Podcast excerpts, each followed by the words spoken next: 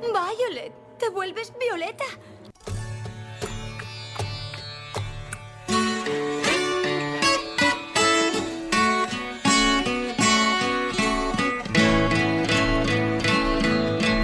Words are flowing out like endless rain into a paper cup.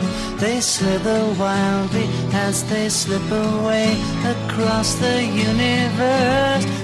Muy buenas, ¿cómo estáis? ¿Qué tal la semana? Nosotros, bueno, ya prácticamente recuperados de nuestro cambio de sexo. Bueno, algunas secuelas ha dejado, pero en fin, estamos... Quiero mi Nobel.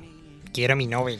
Felipe, no llevamos ni 10 segundos de programa y ya me Y mi sección. Es que luego se me olvida. Así que lo digo ya y me quedo tranquilo. O tranquila. Porque con lo de la semana pasada. Bueno, venga, pues a ver si es verdad. Somos Ah, y, y además, antes de que se me olvide, sois del género candongo, ¿eh? Pero todos, o sea, tú, tú y Pablo y el astromático, todos, todos. Mira, Pablo, sigue tú porque yo con este tío no puedo. Bueno, el que os ha hablado es Emilio García, también Felipe Astrologuito, por supuesto. Yo soy Pablo Santos, somos del Instituto de, de Astrofísica de Andalucía, un centro del Consejo Superior de Investigaciones Científicas, del CSIC. Sí, ya sabéis que para cualquier tipo de mensaje, comentario, pregunta, etcétera, etcétera, nos lo podéis mandar a... Universo.ia.es, es eso, ¿no? Sí, sí, e- es eso. Gra- gracias, Pablo. Y, y por supuesto, todos los programas, así como material adicional, lo podéis encontrar en nuestra web. En es- universoia.es. Pero bueno, ¿qué pasa? Vamos a ver, ¿qué pasa? ¿Os habéis puesto de acuerdo o qué? Además, Astromático, a ti no te toca hasta el final del programa. No sé por qué tanta interrupción. Es que hablas muy lento, Emilio. Un Spectrum de 16K es más rápido que tú. Pero bueno, Y una bola de cristal de, de- de plasma a cámara lenta es también más rápida que tú. bueno, ¿qué pasa? ¿Esto es un motín o qué? Vale, ya, hombre, a callarse todos. Dejadme seguir con el programa, por favor. Bueno, mm, eh, perdonadme todos los, los oyentes, vamos a intentar continuar con el programa, así que por favor apaguen los móviles, abróchense los cinturones y prepárense para... Emilio, tienes una llamada. ¿Sí? ¿Hola? Hola, hola, Hola. Bubi, soy mamá. Pero madre, ¿qué... ha- Oh, Dios mío. Madre, ¿qué haces llamándome al estudio? Te he dicho mil veces que al estudio no me puedes llamar. Bueno, las madres pueden llamar a los hijos donde sean.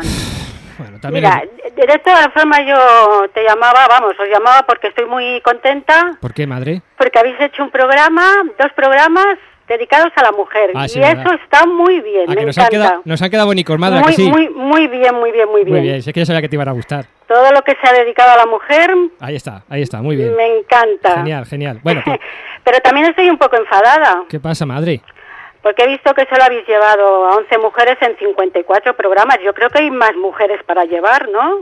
Emilio. Bue- bue- bueno, madre, sí, tienes razón. Es que, pero esto lo vamos a cambiar, madre, de verdad. Yo te prometo que a partir de ahora vamos a, a- a lle- traer más mujeres, que tienes toda, Espero- toda la eh, razón del eh, mundo. espero que lo hagas, ¿eh? Hola, hola, hola Pilar, soy, soy- Felipe. soy- soy Felipe, te, te llegaron las cartas astrales esas Sí, que, te, me- que te mandé. Pero, Oye, me encantaron. pero ¿cómo que cartas astrales, madre? ¿A qué se refiere este tío? bueno, sí, bueno. sí, sí, que, oye, es que me gustaron mucho, ¿eh? ¿Pero que le estás Sí, mandando bueno. cartas astrales a mi sí, madre? Bueno, que me pidió para su familia, sí. Sí, Pero- sí, sí, sí, para sí. tu padre también. pero madre, sí, ¿qué me estás diciendo? Esto de verdad es un engaño. Sí, entre él y yo me las, me las mandó, ¿eh?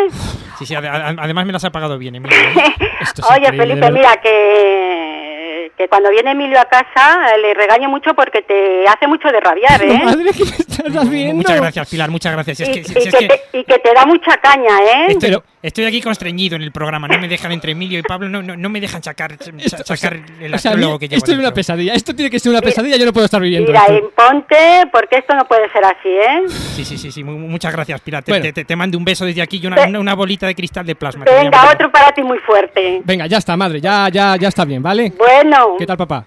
bien. Bien. Oye, el jamón que me mandaste es muy rico, ¿eh? Oye, lo que siempre te digo, Emilio, ¿eh? ¿Qué? Que lo compartas, Que te, que te alimentes bien, Sí. que duermas las horas necesarias, Sí. que te recojas por Sí. la noche temprano y que te cepillen los dientes todos los días. Sí, madre, sí, sí. Vale. Vale, madre, vale. Bueno. Venga, un beso muy ¿Qué te fuerte. iba a decir? ¿Le das un besito también a Pablo? Pablo, dile algo a mi padre, anda. Hola, hola Pilar, pues, pues Hola, mucha- Pablo, muchas ¿qué gracias tal? por ese beso y bueno, Oye, está, pues, está el pobre oye, Emilio no- aquí, aquí no- no le rojo, deis rojo. tanta O sea, caña privado a con Felipe Felipito. Astrologuito. Ah, lo, lo de- haremos, lo, lo haremos. Lo que pasa es que, es que, se- es que se pasa a veces. Es- es Bueno, basta ya, basta ya. Venga, madre, un beso muy Sí que fuerte. me rollo. Venga, un y besito dale para a papá todos. otro beso, ¿eh? Venga. Adiós, hijo, adiós. Hasta luego. Bueno, perdón, Bueno, y, perdón por y la- este numerito, Emilio, yo a mi madre no le he dado el teléfono de, de la ¿Yo qué emisora. quieres que la haga? Me pide el teléfono para que llamarme a todos los lados. ¿Yo, ¿qué, ¿O ha qué sido quieres que haga? ha sido usted, Felipe? Bueno, venga, No, no, ¿qué? yo, yo- yo no tengo nada que ver. Pues basta ya. Venga. Ahora sí, por favor, a callarse todo el mundo. Por favor, apaguen los móviles, abróchense los cinturones y prepárense para viajar. Esto es a través de mi ma- digo a través del universo. Hasta noticias, Trini. Astronoticias.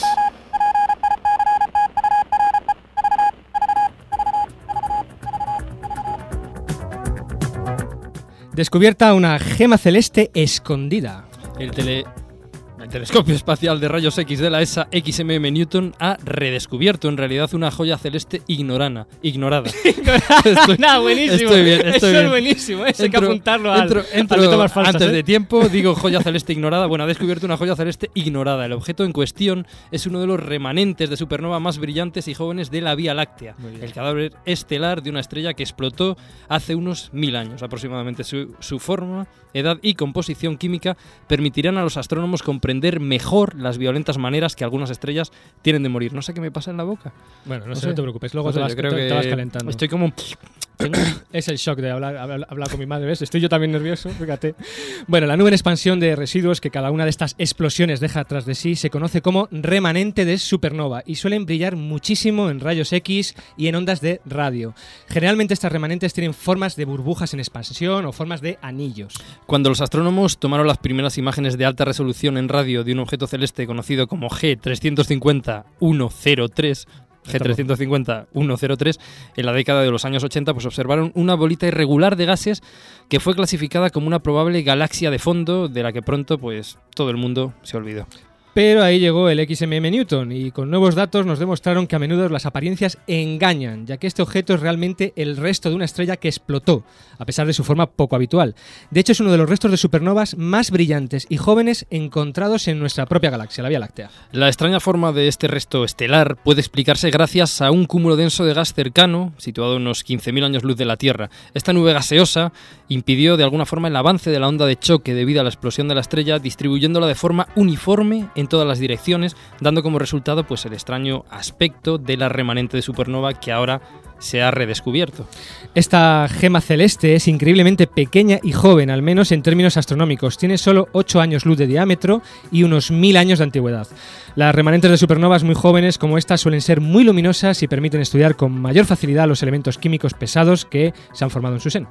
Gracias a la sensibilidad del XMM Newton y a la labor casi detectivesca desarrollada por los investigadores de la ESA, este importante objeto celeste, G350-103, ha No sido... repites tanto el nombre. ¿Tú te crees que la gente lo va a apuntar esto? Sí, Ah, bueno. G350-103. Bueno, este importante objeto celeste ha sido rescatado del olvido, esperemos que para siempre. Muy bien, pues seguimos adelante con la siguiente Emilio, noticia. Emilio, a mí no me la das otra vez, ¿eh? A mí no. Bueno, ya, vale, ya de interrumpirme. ¿Qué, qué quieres? ¿Que mi madre vuelva a llamar otra vez? Que no, Emilio, que no es eso. Que en el programa pasado te escaqueaste del concepto y te tocaba a ti.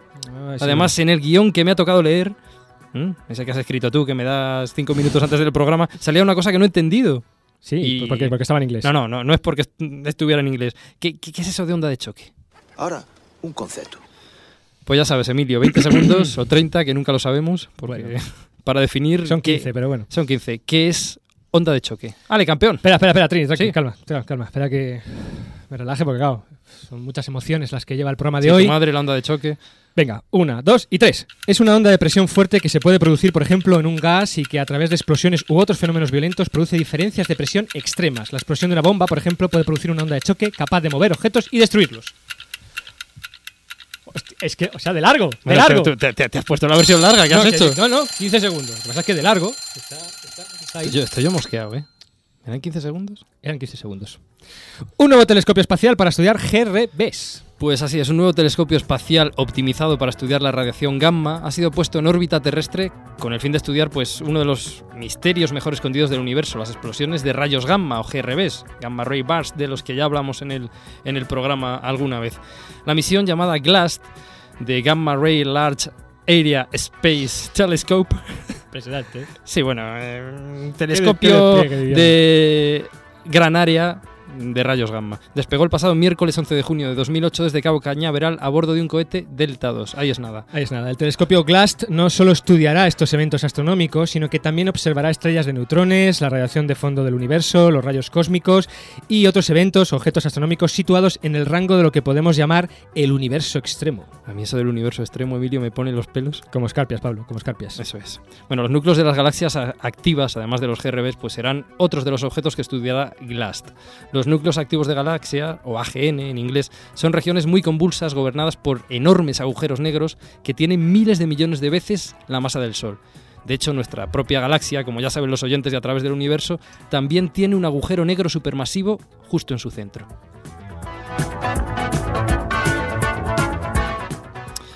Y por cierto, Emilio, estaba yo pensando, eh, tú sabes, una preguntita así, en plan 1, 2, 3, ¿sabes cómo se llamarán a partir de ahora los objetos del sistema solar similares a Plutón? Sí, bueno, joder, hemos visto ya planetas enanos, ¿no? Pues, pues no. ¿Cómo Bueno, que no? porque, porque el 11 de julio, de junio, perdón, de sea, 2008, Antes de ayer, como el dice. 11 de junio de 2008, la Unión Astronómica Internacional, la IAU, decidió en Oslo, en Noruega, que estos cuerpos se llamarán plutoides. Plutoides. En inglés, plutoids. Plutoides, bueno, bueno, qué nombre más feo, ¿no? Podían haberles puesto plutonianos o plutonioides. Estos de la IAU son, son, son del género. Felipe, si la UIAU dice que son plutoides, son plutoides. Y Pluto, digo, y punto. Ay. Y Pluto ha dicho, y Pluto. Pero entonces, Pablo, vamos a ver. Un asteroide grande de los que se encuentra entre Marte y Júpiter, como por ejemplo Ceres, es también un plutoide. Pues, pues no, Emilio mío, no. Ceres se considera un asteroide y un planeta enano, pero no un plutoide. Solo aquellos cuerpos que orbitan más allá de Neptuno, como es el propio Plutón, y que tengan un tamaño suficiente, podrán ser plutoides. De hecho, bueno, pues hasta ahora solo hay dos cuerpos que pueden ser llamados así, el propio Plutón y Eris. Aunque, bueno, el número seguro que aumenta en el futuro conforme se vayan descubriendo cuerpos transneptunianos, pues, pues lo- los de la IAU me tienen mareados, tío. Con tanto cambio de concepto ya me tienen mareado, de verdad. ¿eh? Tengo una duda, Pablo, tengo una duda. ¿Y si uno de estos plutoides tiene satélites, también serán plutoides o plutoiditos? Bueno, Felipe, es, una, es una buena pregunta. La, la Unión Astronómica Internacional ha decidido que no, que serán simplemente satélites. Bueno, vaya cosas, y ya lo decía yo. Estos de la IAU son, son del género candongo. Y por cierto, quiero mi Nobel. Trini, siguiente sección.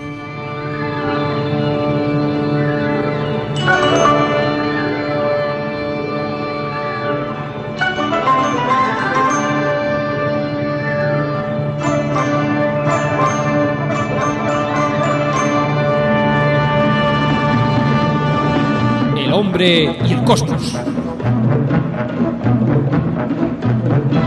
Queridos amigos, las imágenes que vamos a ver a continuación helarían la sangre de cualquier astrónomo. Pues sí, hoy volvemos a tener nuestra sección dedicada a la ciencia en general, ya que hemos leído en el último número de la prestigiosa revista Science una noticia que nos ha dejado impactadísimos. Así es, es una de esas noticias que según lees el titular mm, puede ser una notición fascinante o un posible candidato a los premios Ig Nobel, que son los premios que se dan a los trabajos científicos más descabellados o más absurdos. A ver, Pablo, explícate porque no, no entiendo a qué te refieres. Claro, a ver, si yo te dijera, Emilio, vamos a comentar la siguiente noticia. Investigadores de Cambridge descubren que el carácter puede ser determinante a la hora de ser un potencial adicto a las drogas. Pues está bien, ¿no? Pues muy bien, muy interesante, la verdad. Y si te dijera, mm, investigadores de Cambridge descubren que las ratas compulsivas tienen tendencia a la adicción a la cocaína. Hombre, pues mucho más interesante, ¿dónde va a dar? A mí también me lo parece. Hombre, es que ¿dónde va a parar con eso? Desde luego, chicos, a veces, a veces no se entiendo, ¿eh? a, a ninguno de los dos. Coge el mejor orgasmo que hayas tenido. Multiplícalo por mil y ni siquiera andarás cerca.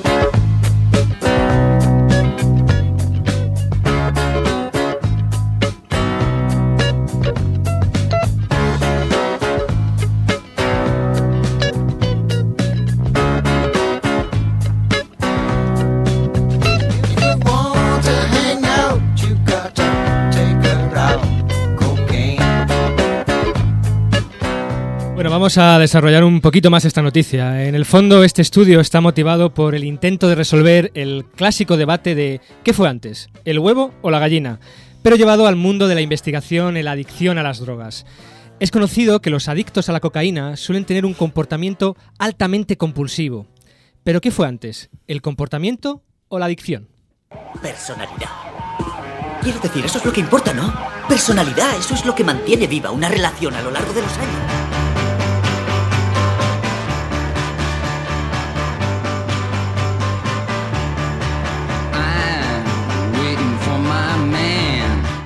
Bueno, pues, pues nuevas investigaciones parecen indicar que, al menos en las cobayas, es el comportamiento el que engendra la adicción. Es más, el estudio ha apuntado que tener un rasgo de comportamiento altamente compulsivo puede ser responsable a la hora de desarrollar una auténtica adicción a las drogas.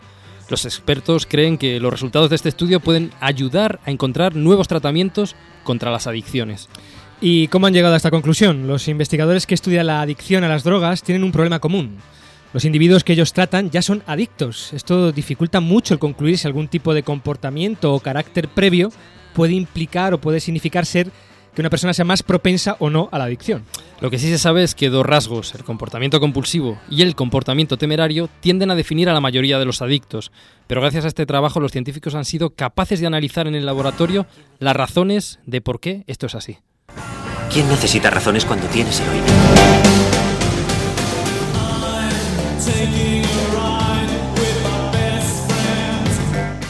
Para llegar a esta conclusión, los investigadores contaban con tres tipos de cobayas de carácter muy diferente. Este carácter se veía claramente cuando se analizaba el comportamiento de los ratoncillos o de las ratas al introducirlas en una nueva jaula absolutamente desconocida para ellas y llenas de juegos y cachivaches. Esto marcaba, marcaba una situación de estrés ante la cual las ratas respondían de una manera diferente. Por un lado estaban las altamente compulsivas y que rápidamente se ponían a ejecutar acciones, saltar, presionar un botón, ese tipo de cosas. Por otro lado estaban las temerarias, que rápidamente se ponían a explorar su entorno, olfateando cualquier objeto que hubiera en la nueva celda. Y por último, pues las normales, las que, las que hacen lo que haríamos todos, pues esperar agazapadas hasta sentirse lo suficientemente confortables en su nuevo entorno. Con el objeto de determinar si alguno de estos comportamientos podía catalizar en una mayor tendencia a la adicción, los psicólogos David Belling y Barry Everett, ambos de la Universidad de Cambridge, engancharon, tal cual, a las ratas compulsivas y a las temerarias un, disposi- un dispositivo que dispensaba cocaína directamente a su cerebro. Las ratas podían además controlar el dispensador y tomar toda la cocaína que quisiera y además cuando ellas quisieran. ¿Querría el señor un entrante? ¿Un poco de pan de ajo? No, gracias. Vayamos directamente a la inyección intravenosa de drogas duras, por favor.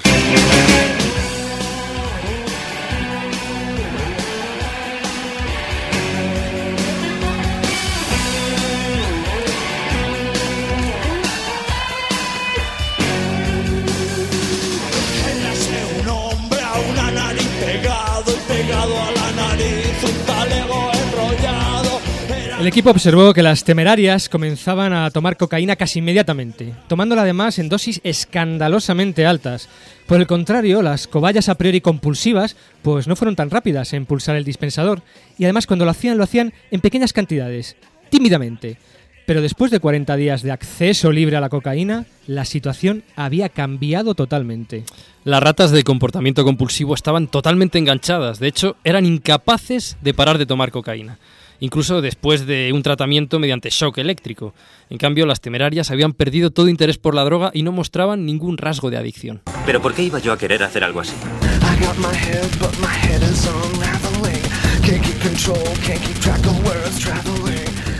Este estudio demuestra que hay un puente psicológico, al menos en las ratas, entre el comportamiento compulsivo y la adicción de las drogas. Esto es lo que dice David Note, el psico... Uy, madre mía, psicólogo farmacológico. O sea, se puede tener más carreras en una sola palabra. Bueno, psicólogo... Impresionante. Bueno, el, el señor este de la de Universidad, farmacia. la Universidad de Bristol. Eh, Mark Portenza, un psiquiatra de la Universidad de Yale, cree que esta investigación puede tener implicaciones para futuros tratamientos contra la adicción a las drogas. Según sus propias palabras, en un futuro podremos diagnosticar individuos cuyo comportamiento compulsivo puede hacerles potencialmente tendentes a sufrir una adicción a la cocaína y comenzar a tratarles con algún tipo de fármacos o tratamiento psicológico. Esto abre toda una nueva ventana terapéutica sorprendente. Quizá... eh, Quizá debería volver a la clínica. No. Nada de clínicas. Nada de metadona.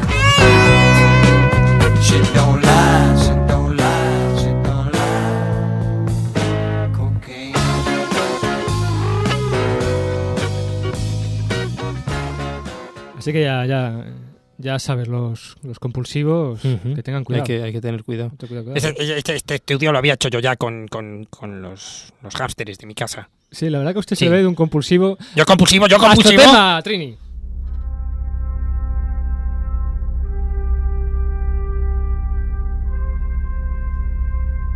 Astrotema.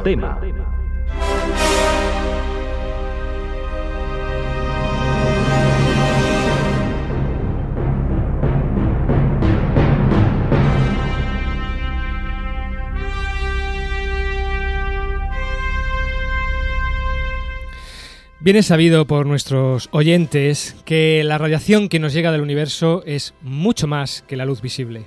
Al igual que los libros que conforman una enciclopedia, la radiación electromagnética la podemos dividir en diferentes rangos en función de su frecuencia. Rayos X, rayos gamma, infrarrojo, radio, etc. Cada uno de estos rangos nos da una información muy valiosa sobre el, sobre el universo. Estoy hoy...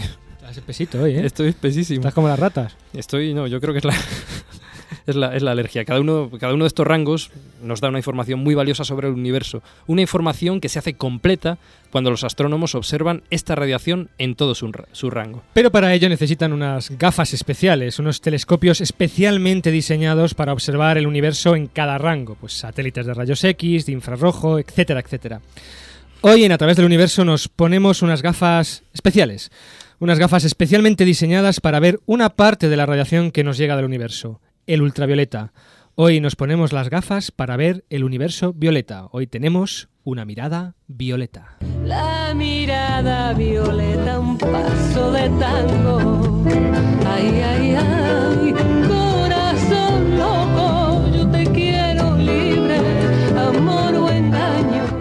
Y como siempre, pues nos hemos traído un especialista, en este caso en el ultravioleta, en el universo ultravioleta, el señor Armando Gil de Paz. Muy buenas, don Armando. Hola, buenas. ¿Qué, tal, Emilio? ¿Qué tal, Pablo? ¿Qué tal, Armando? Eh, Emilio, bien por lo de saludar.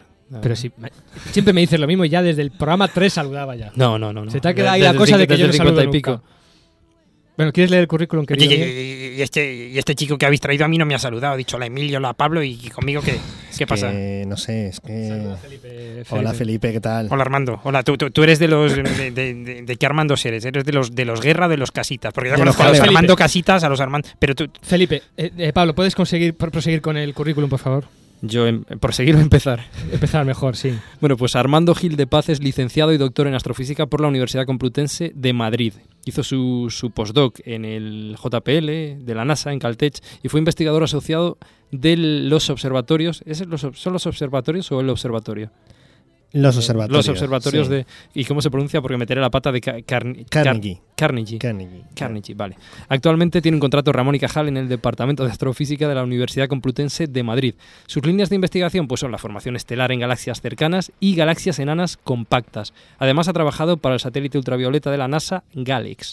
Entre sus aficiones, pues la jardinería, Sí, que es sí. un, vamos, tiene las plantas como un primor, según dice él, Sí, vamos. Bueno, con estos calores ya... ya difícil, ¿no?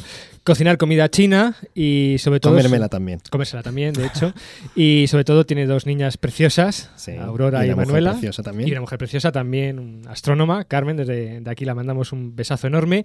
Y estás aquí en Granada por un congreso que hay en el Instituto Astrofísica de Andalucía de, sobre instrumentación para calar alto. Esto- Instrumentación para el Observatorio de Calar Alto en Almería, Y para el telescopio de tres y medio, de tres metros y Ujú. medio. Ajá, ¿Y eso porque diámetro. os juntáis todos ahí para el rato? Bueno, pues para ver un poco el futuro de- del Observatorio de Calar Alto y qué instrumentación se puede desarrollar para ese telescopio y cómo hacerlo más competitivo aún de lo que ya es, ¿no? O sea, lo que estáis haciendo es, es presentar proyectos de instrumentación Sí. futuros para, Sí, sí. para ese telescopio. Sí, ¿no? y bueno, pues cada uno tiene su idea y bueno, entre todos intentamos que sea la mejor para, para la comunidad astronómica en general, para los astrónomos. No, su- supongo que también en telescopios de este tipo, que son de tamaño medio grande, claro, para hacerlos competitivos realmente con los grandes telescopios que están viniendo, pues uno tiene que estudiar muy bien. Tan importante como el telescopio son los, Los instrumentos. los detectores, los instrumentos que, hay detrás. Aún más crítico, claro.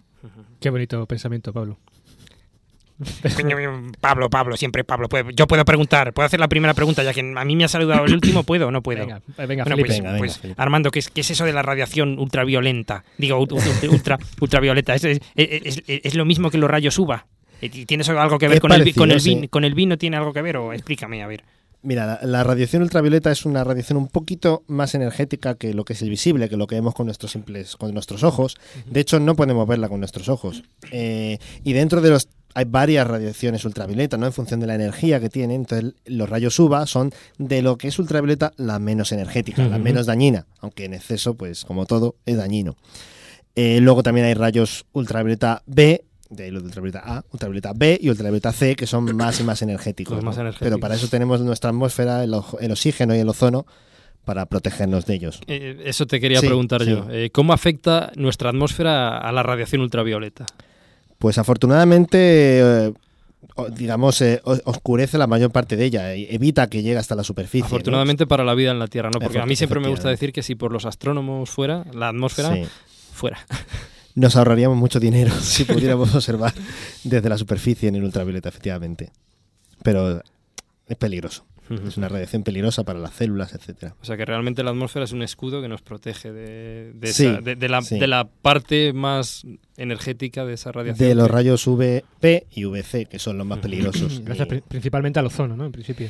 En los rayos, digamos, de energía intermedia es, es el ozono, y los demás energía es el oxígeno molecular. ¿no? Eh, pero bueno, tam- también tiene su, es su- digamos, el ultravioleta igual que dañino también tiene su ventaja y es que el ozono se produce precisamente por Ajá, la ajá, radiación gracias. ultravioleta. Se, libe- se rompe la molécula de oxígenos, quedan los átomos de oxígeno sueltos que se juntan a otra molécula de oxígeno y tenemos ozono. Ajá, que, el O sea ozo- que que el ozono recordemos que es a- la unión de tres atomitos de, de oxígeno, ¿no? hay un balance ahí que nos permite pues vivir relativamente cómodos. Bueno, la verdad es que estamos aquí en el espacio exterior, en nuestra nave sideral, lejos de la atmósfera protectora de la Tierra, completamente a merced de la radiación ultravioleta, así que si os parece, pues mejor ponemos un campo protector basado precisamente en el ozono, pues para protegernos de esta radiación ultravioleta. Conecta el campo, Trini. Pero bueno, pero, pero, pero mira que sois cutre. Este campo de protección suena igual que, que- que la esfera protectora del viaje al pasado Sí. de, de- de hace dos programas. Sí, es que, es que somos, como somos un pro- programa pobre y para ambientar el programa solo tenemos un, un CD que se llama Los mejores 30 efectos de sonidos para naves siderales, no tenemos más, así que pues de vez en cuando tenemos que, que repetir. Bueno, po- po- pobres y cutres, ¿eh? Cutres, cutres. Bueno, pues ahora que hablamos de dinero, vamos a recordar a nuestro patrocinador para que a ver si nos da algo de, de dinerillo.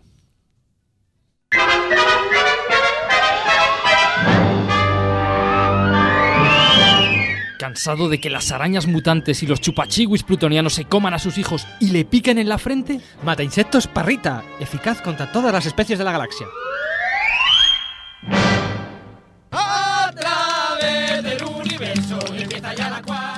Si quieres conseguir el politono a través del universo, conéctate a la web universo.iaa.es y búscate la vida.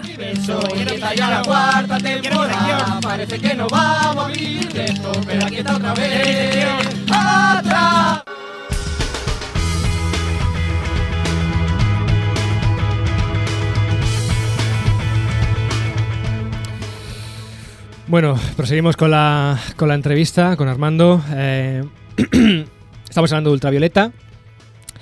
¿Cómo veríamos el universo si nos pusiéramos esas gafas especiales de mirar el ultravioleta? ¿Cómo, ¿Cómo sería el aspecto que tendría nuestro sistema solar, las estrellas, las galaxias, el universo en general en ultravioleta? Sería un poquito más aburrido de lo que es. ¿Ah, O sea, sí? prácticamente no veríamos estrellas, porque Ajá. las estrellas que vemos a simple vista casi todas son bastante frías y al ser frías son más rojas. Entonces siendo rojas pues en el ultravioleta poco a poco emiten. Entonces sería un cielo vacío de estrellas. Eh, el sol lo veríamos menos, mucho más débil de lo que se ve, pero se vería. Y, y los planetas también se verían mal, porque refleja la luz del sol, están más lejos. Eh, o sea que realmente sería un poquito más aburrido. Es curioso que pensamos siempre en el Sol como fuente de ultravioleta, energía ultravioleta, pero emite mucho más en principio en el visible, ¿no? En el- Claro, claro. que- que en sí, el es- ultravioleta. el sol es de color verde, de hecho. Único que la atmósfera lo hace parecer amarillo, pero no es violeta. Muy bien, veríamos entonces un cielo mucho más oscuro, sin estrellas. Pero entonces, el ultravioleta, ¿para qué lo utilizáis los, los astrofísicos? Bueno, como he dicho, las estrellas que vemos a simple vista, la mayor parte son frías, pero hay algunas estrellas, las estrellas más jóvenes, que son de mayor masa, que esas sí que son muy azules, y al ser azules emiten mucha, gran parte de su radiación en el ultravioleta. Porque son más Entonces, calientes. Porque son mucho más calientes. Entonces, nos- eh, a la gente que nos interesa ver cómo se forman las estrellas, estas estrellas jóvenes, muy calientes, muy masivas, pues el ultravioleta nos da precisamente esa posibilidad, ¿no? que es buscar estas estrellas, encontrarlas y ver qué propiedades tienen. Ajá, o sea, precisamente digamos que nos es útil para buscar esas zonas donde están formándose y naciendo nuevas estrellas, tanto en nuestra galaxia como supongo que fuera de ella, ¿no? Efectivamente. También otra, eh, otro aspecto importante es que el polvo, que es muy abundante en el universo, eh, absorbe principalmente la radiación ultravioleta, ¿no? más que el óptico o el infrarrojo. Entonces, el, digamos, la falta de esa luz ultravioleta o, el- o los colores que pueda tener esa radiación nos da idea de dónde está el polvo, tanto en nuestra galaxia como en otras galaxias. Entonces, es un aspecto también importante. Estudiar las propiedades del polvo a partir de eh, lo que se ve en el ultravioleta. O sea, el, digamos, el- si he entendido bien, el polvo absorbe la energía ultravioleta y la remite en otra longitud de onda en Sí, principio. a longitud de onda más fría, Más fría. que sobre todo el infrarrojo. Ajá. Digamos, comparando esa diferencia, podemos, nos puede servir para detectar dónde está ese polvo, polvo y cómo se distribuye. Efectivamente. Fantástico. Interesantísimo. Armando, ¿cómo, ¿cómo afecta esta radiación, esta luz ultravioleta a la química de- de- del espacio? Bueno, eh, por ejemplo, em, uno de los aspectos muy importantes es que el- el- la radiación ultravioleta como os decía, es absorbido principalmente por, por el polvo y también es capaz de destruirlo. Destruye el polvo y se liberan, cuando se destruye el polvo, muchísimas moléculas, muchísimos componentes químicos, compuestos químicos que se utilizan para eh, enriquecer el medio. ¿no? Entonces también es capaz de, de- de, digamos, de romper las moléculas sobre la superficie de los granos de polvo y a partir de ahí generar nuevas especies moleculares cada vez más y más complejas. Ajá, o sea que es un motor importante precisamente para moléculas más complejas.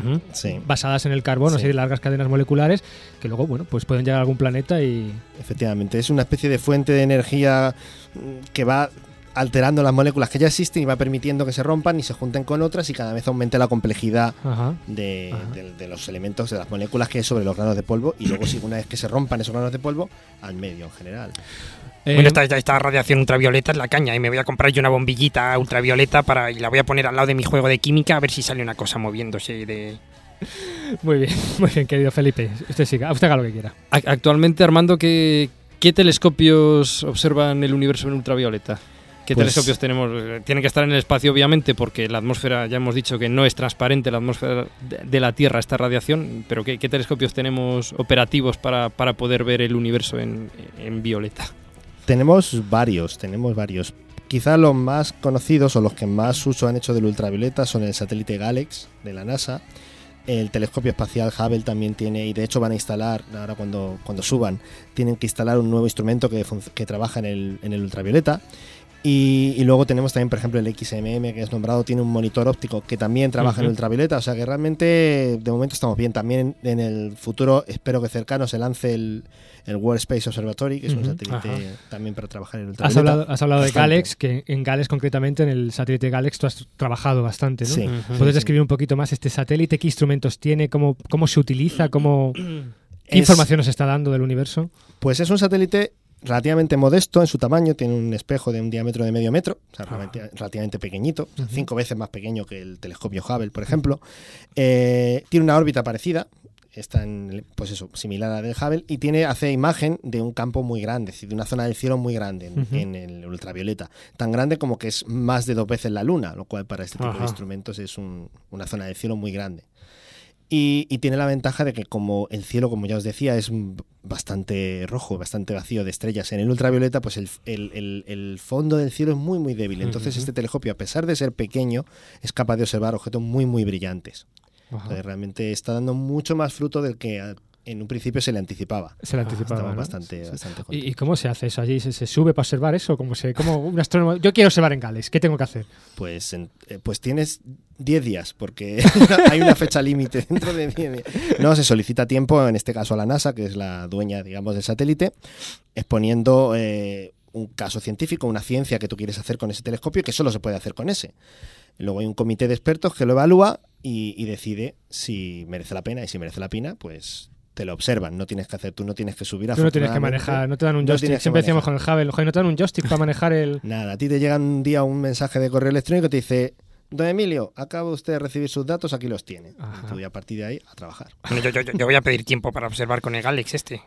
¿Tú crees que me lo darán? Sí, seguro, Una seguro. voy a empezar a redactarlo, a ver. y- Conociéndole a usted... eh, Aporto una bola sí, de cristal. Deja, de- deja a Pablo que diga la siguiente pregunta. Eh, Armando, hace poco salió una noticia de que astrónomos de todo el mundo mm, estaban diciendo que cuando el Hubble terminara su, su vida útil ya no observaríamos el universo en, en ultravioleta. Eh, desde tu punto de vista, como astrónomo, astrofísico que trabajas en, en- en- el ultravioleta, ¿cuál es el futuro de la astronomía, de la astrofísica ultravioleta? Hombre, eh, no es tan malo como se pinta en ese artículo, porque realmente sí que existen satélites. Por ejemplo, Galex, al no llevar ningún tipo de refrigerante, nada que se pueda gastar, puede estar ahí volando, pues como el IUE, 17 años o más. O sea, en principio no hay razón por la que pensar que eso va a dejar de El funcionar. IUE, es, coméntalo un poco, porque no lo hemos comentado, es, perdón. una, es un es quizás satélite pionero en lo que es la medida de ultravioleta, ¿no? Efectivamente, es un satélite que hacía espectroscopía, o sea, medía con mucha más Ujú. resolución, separaba los Ujú. diferentes componentes de energía del ultravioleta y lo hacía, o sea, y, y lo ha hecho durante 17 años, ya no funciona, pero fue realmente el- eh, hecho, uno creo de los primeros y el que más, más ha Es- aportado. Es a- la misión espacial más longeva, creo. o sea, que más tiempo aguantó viva. Incluso creo que pasó de largo lo que se estaba, lo que estaba, lo que estaba Qué previsto para ella. Sí, en principio, de ¿no? nuevo por eso, porque no lleva ningún refrigerante, entonces nada se gasta y ah, tiene los paneles solares y con eso... Claro, tiene esa, es, esa es la diferencia con otro tipo de satélites, a lo mejor, que estudian infrarrojo, que tienen que estar los componentes muy fríos para no contaminar. Claro, porque estás observando en el infrarrojo una radiación que es de una temperatura, Claro. objetos de una temperatura similar a lo que tienes tu entre propio manos. cacharro, O sea, claro. Cualquier cosa a una temperatura dada ya emite Claro, infrarrojo, mientras que el ultravioleta... tendría que ser algo muy, muy caliente, que no está tan caliente el satélite, con lo cual no ujú, existe ese peligro. ¿no? O sea, Bueno, realmente entonces- no es. Hay otros satélites que están proyectados, como decía de WSO, o sea que el futuro no es a lo mejor tan brillante como en el infrarrojo, donde hay muchas más misiones planeadas, pero tampoco es negro. Yo, vamos, me- yo espero tener trabajo bastantes años. De hecho, has hablado del World Telescope, World Space Observatory, sí. eh, Space. Observatory. ¿Puedes hablarnos un poquito de esa misión? ¿En qué consiste? Es una misión hispano, chino, alemano y algún país me estoy dejando, eh, que es un instrumento, o sea, un satélite que va a hacer imagen y espectroscopía. O sea, lo que Ajá. hacía el IUE y además también lo que hace Galex, Ajá. pero con un telescopio mucho más grande, de en torno a dos metros de diámetro, poco cuatro es- veces lo que tiene Es Galex. uno de los sustitutos del Hubble en principio. Sí, lo que pasa es que no está, no es un instrumento, no es un telescopio de la NASA, es Ajá, multinacional ajá, y, y bueno, pues eh, es por otra vía, pero en principio sí, es el sustituto natural, digamos, del telescopio Ujú, ujú. espacial Hubble en cuanto a espectroscopía y de Galex en cuanto a imagen. Ajá. Muy bien, pues muchísimas gracias Armando. La verdad que ha sido... A Felipe también. me Bueno, que- gracias, gracias. Yo, yo, yo, yo quiero ver, bueno, no sé, estoy, las mujeres emiten en ultravioleta o... Solo, solo algunas, ¿no? Ha sido a mi madre, ¿no? Ha sido a mi madre, que trae Bueno, pero, pocas pero, mujeres. pero tu madre está, está apoyándome. Tu madre es mi primera fan. Bueno, pues... Pilar, Pilar, un saludo. Muchísimas gracias Armando y como siempre, pues la canción favorita de nuestro invitado. Por cierto, Pablo, ¿tú, ¿tú te acuerdas de Morritos Calientes? Eh, sí, del programa este de MASH se llamaba. Muy ¿no? bien. Sí, sí, ¿Tú sí. ¿Te acuerdas, por, por eh? supuesto que Aquí me los acuerdo. viejunos nos acordamos de MASH, ¿eh? Sí, sí, sí, sí, señor. sí. Bueno, pues la canción que ha elegido nuestro invitado es una versión de la sintonía de esa Ah. serie de televisión de MASH, eh, pero hecha por el grupo Los Predicadores Maniáticos Callejeros. Los Manic Street Preachers y se llama, ¿cómo se llama Astromático? Ay, que no me estaba preparado para esto. Suicidal is painless. Qué genio, por Dios, qué genio. But I think, eh, pero perdón, esto creía, creo que eh, suicide is painless. Una, una cosa, una, qué cosa, es la canción de nuestro invitado, pero dijo al principio que se la quería dedicar Ah, a alguien, a mis hijas, a Aurora y Manuela y a mi mujer. Qué Carmen, por bonito, favor. qué bonito dedicar una canción sobre el suicidio. Adelante.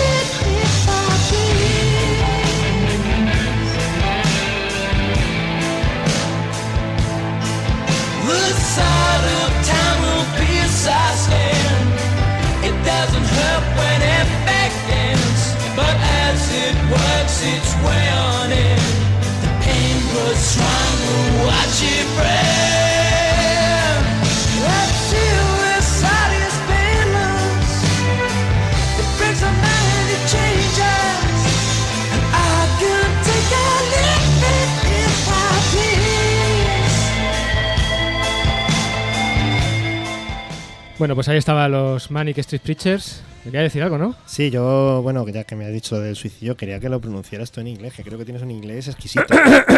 Pablo está haciendo un curso de. ¿Cómo era aquel? El de Soy Mufi, ¿no? Soy Mufi. Eh, no, era, era de goma espuma, creo. Era algo más puma, ¿no? Ah, sí. Bueno, lo dejamos para otra sección. Pasamos ya con nuestro querido Astromático. Program complete. Direction unclear. Please repeat request. Program complete. Interface complete. Program complete. Auto destruct sequence armed. Program complete. Y efectivamente, aquí está con nosotros el único, el inigualable, el El fantástico. fantoche, el copiota, el plagiador. El Vuelve chungo, nuestro el querido cutre. Astromático. Hola Emilio, hola Pablo, saludos también a Armando. Bueno, ya mi que, ya ¿Qué mi que, ya mi que, ya mi que. Eh, ¿Cómo ha empezado el programa? Nada, yo lo- a lo que voy. ¿Qué os parece ese bronceado que me he traído de California? Pues la verdad es que te sienta escándalo, ¿eh? Pero Te sienta de escándalo, Estás, muy guapo, la verdad que sí, ¿eh? In- Incluso antes de cambiar de sexo. Por cierto, enhorabuena. eh, Google ha ganado el premio Príncipe de Estudios de Comunicación, ¿no? O sea que eso te toca algo, ¿no? Claro, exactamente. Joder, es que genial. encima estamos premiados. Fue maravilla, ¿eh? Y es que eso de ser el referente de la red en cuanto a búsqueda de información, eso de inventar formas novedosas de presentarla y además hacemos dinero pues de la forma menos intrusiva posible, pues que me he llenado de orgullo. Príncipe de Asturias, príncipe de Asturias. Yo ya demostré que me merezco un Nobel. ¿eh? Que si no, ¿de qué iba a haber descubierto la, la McClinton lo de los genes saltarines, eh? Los genes saltarines. Felipe, eso, aparte de ser un comentario más que machista, indica lo poquísimo que sabes de viaje en el tiempo, puesto que nuestra historia nos dice Bueno, que fue vale, ya, vale, ya no te enrollo. A mí me ha gustado lo de la manera de intrusiva de ganar dinero. A ver si nos cuentas un poco cómo, cómo hacer eso para ir. Para ir- ahí, y- poquito a y- poco, ahí, y- pico y- pala, pico pala. y- y intrusiéndonos y- intrusiéndonos a ver si, si, si ganamos algo. Oye, Bueno, podía- podíamos empezar, yo que sé, ¿tu madre ha donado algo? Venga, vamos al grano que al final estamos sobre de tiempo y al final se nos va. ¿Qué nos vas a contar hoy, querido astromático? ¿Un popurrí de algo? Sí, eso, ¿y, qué clase de popurrí? Vamos a, a volver a coger tus clásicos, los de siempre, o sea, el Celestial, el Estelar y uno los vamos No, a mezclar. no. No, no, nos traerás algo nuevo, ¿no? Alguna, alguna cosita, yo que sé, más actual. Pues sí, para que no se diga que, que no soy justo con la competencia, hoy vamos a hablar, poquito eso sí, del Microsoft Worldwide Telescope y de un producto español, que es el MPL 3D Solar System. Y después, a ver si tenemos tiempo de hablar de enlaces a páginas web que me parece que pueden ser mucho, muy interesantes para nuestro oyente, aunque me temo que la en este caso casi todo está en inglés. Bueno, pues venga, rapidito y adelante. ¿Qué nos puedes decir del Microsoft Worldwide Telescope? Anda, que con este nombrecito también se lo tenía que haber dejado a Pablo, que está haciendo el curso este de... Microsoft. Microsoft Worldwide, Worldwide. Telescope. No, pero te ha salido muy bien esta vez. A ver, Suicidal, Suicidal Space. es que te metes tú también en caja, Jardín. no, que ya me había animado. Venga, sigue. Bueno, el telescopio mundial de Microsoft, que es lo que viene a significar esto de Worldwide Telescope, viene a ser la respuesta que ha dado Microsoft Research a Google Sky. Pero ellos, en vez de utilizar, como ha hecho Google, la infraestructura de... Bueno, su- astromático, te voy a parar. Microsoft Research a Google Sky. ¿En qué, en qué estás hablando? Microsoft Research. Explica eso, hombre. Microsoft Research, ¿vale? ¿Qué, qué es eso? Ah, bueno, Microsoft tiene una unidad bastante grande de investigación, no solo dedicada a investigación en nuevos sistemas operativos, sino a investigación en general. De hecho, Microsoft ha aportado mucho fondo al, al sondeo del cielo Sloan. Y bueno, tiene eso, productos como el Microsoft Virtual Earth, que viene a ser el equivalente al Google Earth. Pero ellos no han usado esto como base para el Worldwide Telescope, sino que han partido absolutamente de cero. Entonces ellos tienen una interfaz mucho más limpio que el de Google Sky. Me da, me da cierta envidia porque realmente es muy lindo. Y accede, lo que sí te muestran es, no te muestran una información muy diferente. eh, viene a ser la, eh, la base la misma. Sí, el cielo, claro. Exactamente. No, no. Pero bueno, pero puede haber diferentes. otro cielo, vamos. sí. Pero, pero vamos, están usando los mismos datos de base de un sondeo que se hizo que el, el Post 2 eh, digitalizado. Y entonces parten de lo mismo, pero la forma de presentarlo es muy diferente. Y lo que sí tienen es también información acerca de cosas como cráteres en Marte y un montón de cosas que realmente están muy bien. Bueno, y si yo quiero utilizar entonces el, el Microsoft Worldwide Telescope este, ¿qué es lo que tengo que hacer? Pues necesitas tener instalado Windows XP y Vista. En este caso no tenemos versión ni para Linux ni para Mac. Windows XP o Vista, ¿no? Has Sí. dicho y, y- y Vista. Oh. O uno de los Uno dos. de no, los no- dos. no tienes que tenerlo instalado a la vez. Ya, ya, ya. Digo, bueno. Qué fino está hoy, Pablo. O sea, bueno, es que, es que estoy. Es, el calor, es el calor. Como me he confundido tanto, digo, voy a. Y entonces se lo típico, pone uno en Google Microsoft Worldwide Telescope, voy a tener suerte y ya. El caso, sale. el caso es meter. Google ahí, ¿eh? Claro. El caso es meter Google.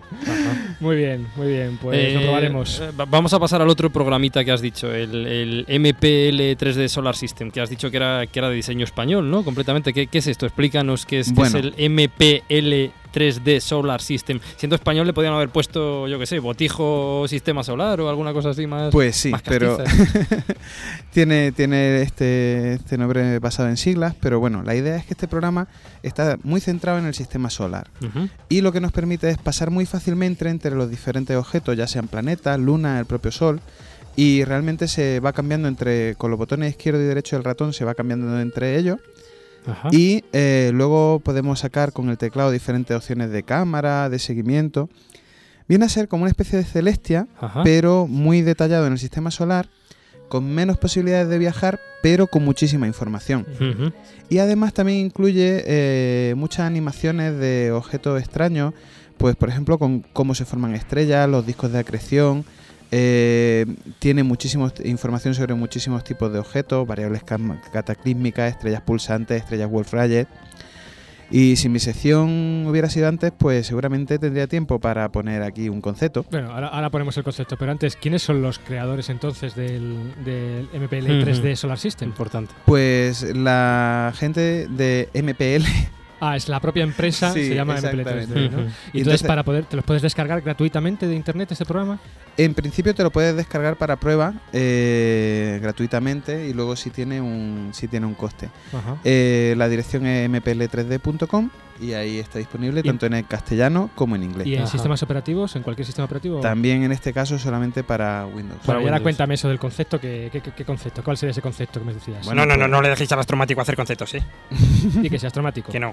No, eh, no puedo hablar de ninguno y puedo hablar de todo a la vez. Porque la idea es que hemos hablado un montón de conceptos diferentes simplemente en la última frase que dije. Variables cataclísmicas, estrellas pulsantes, estrellas Wolf-Rayet. Y una de las mejores fuentes de información, aunque no sea específicamente de Ajá. astrofísica, es simplemente la Wikipedia. Hombre, claro. Pero, pero a ver, una, una cosa astromático. La Wikipedia esta la puede editar cualquiera. Es decir, puede ir hasta Felipe allí, meterse en un ordenador y editarla y modificar los contenidos. ¿Cuál- no, ¿tú, tú crees que, que- no- en la no Wikipedia, fío, ¿eh? la no Wikipedia se- se puede encontrar Pues- información fiable? Pues Pablo, eh, Emilio, no es cuestión de creérselo, es que se ha comprobado en multitud de estudios. Aunque Felipe fuera, por ejemplo, ahora a editar cualquier entrada, eh, siempre el volumen de voy, a, voy a gente- editar una que se llame astromático, la cucaracha. la cantidad de gente que, tra- que digamos, trabaja desinteresadamente viendo artículos de Wikipedia hace que al final las versiones de los artículos siempre vuelvan a una versión corregida, se evite lo que se llama vandalismo.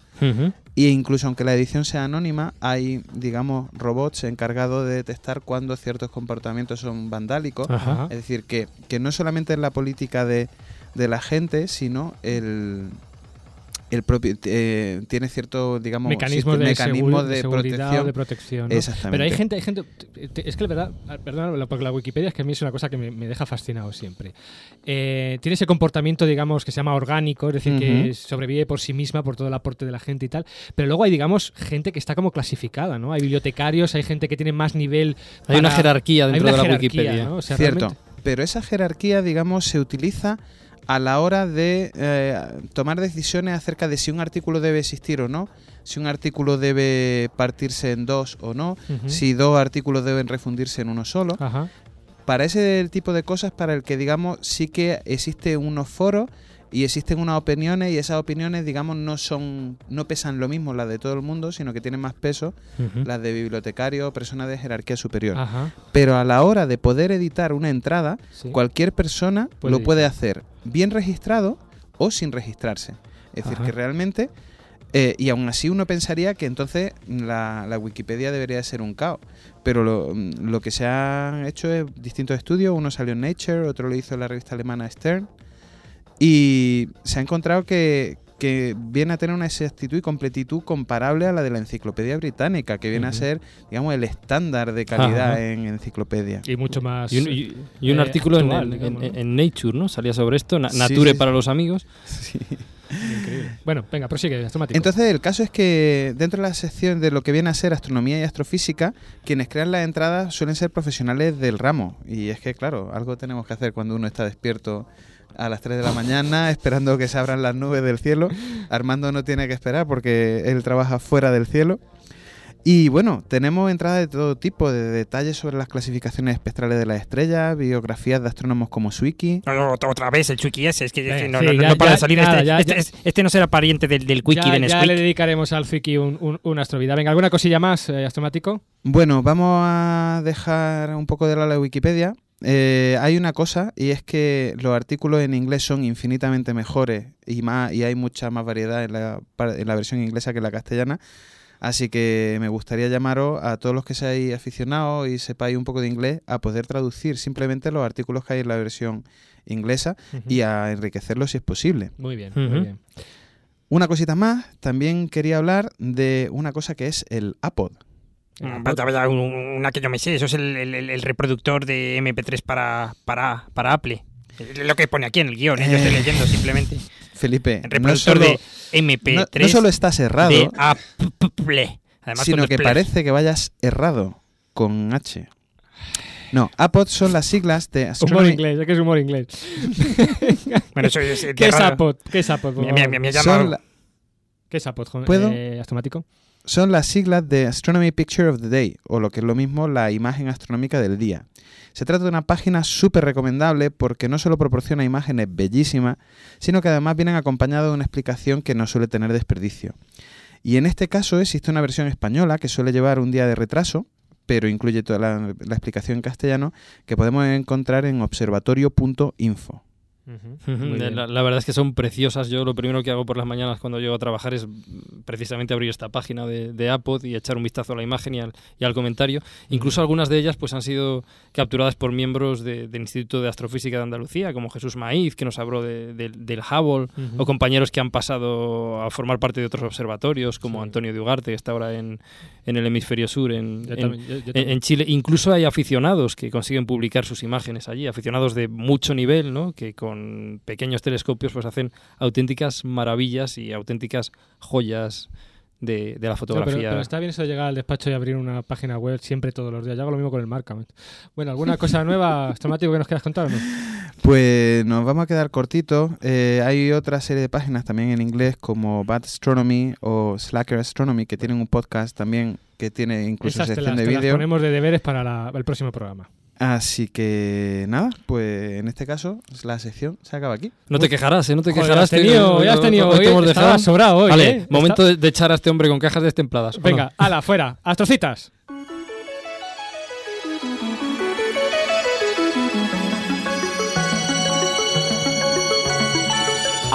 Astrocitas.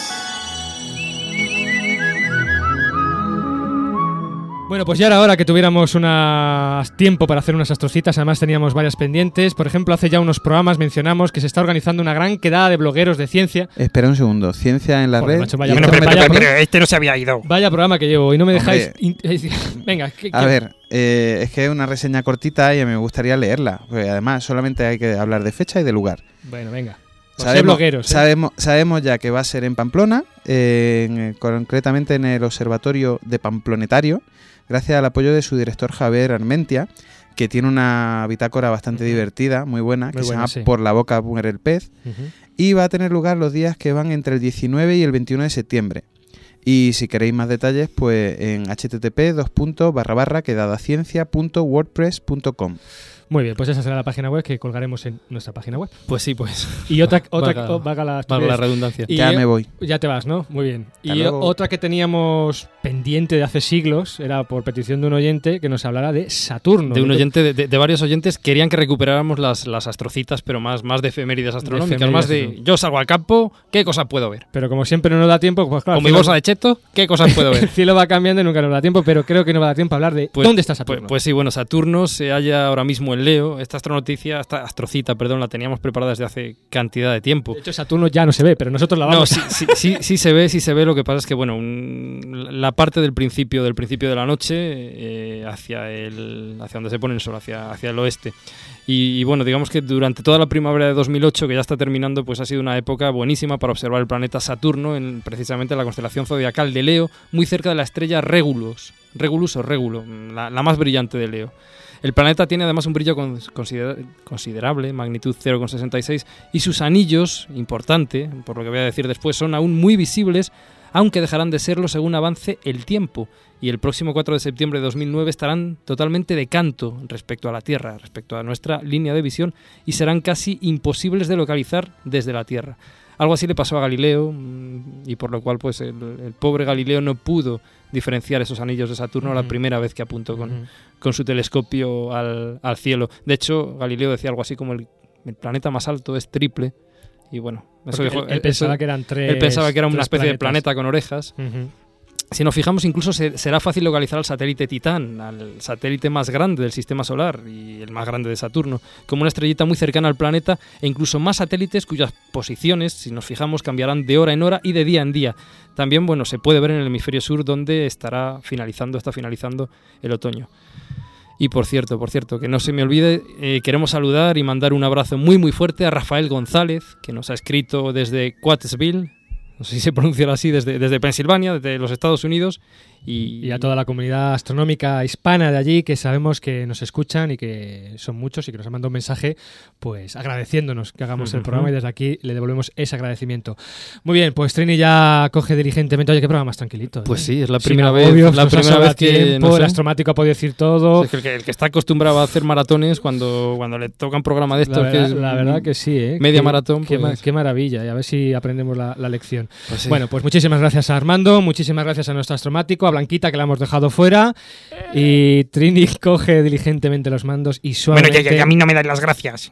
Que ni tengo ni sección, ni tengo Nobel, ni me habéis dejado hablar. Luego, ni... luego usted y yo vamos a hablar acerca de mi madre. Jamás pensé que iba a decir esta frase con usted, pero luego lo, lo vamos a hacer. Pilar, te voy a mandar unas bolas de cristal que, bueno, están recién salidas del horno.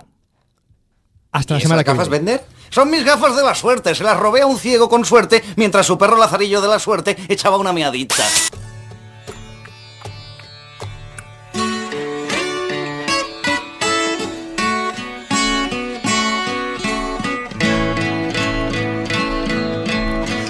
Are flowing out like endless rain into a paper cup. They slither wildly as they slip away across the universe. Pools of sorrow, waves of joy are drifting through my opened mind, possessing and caressing me. Jaguru.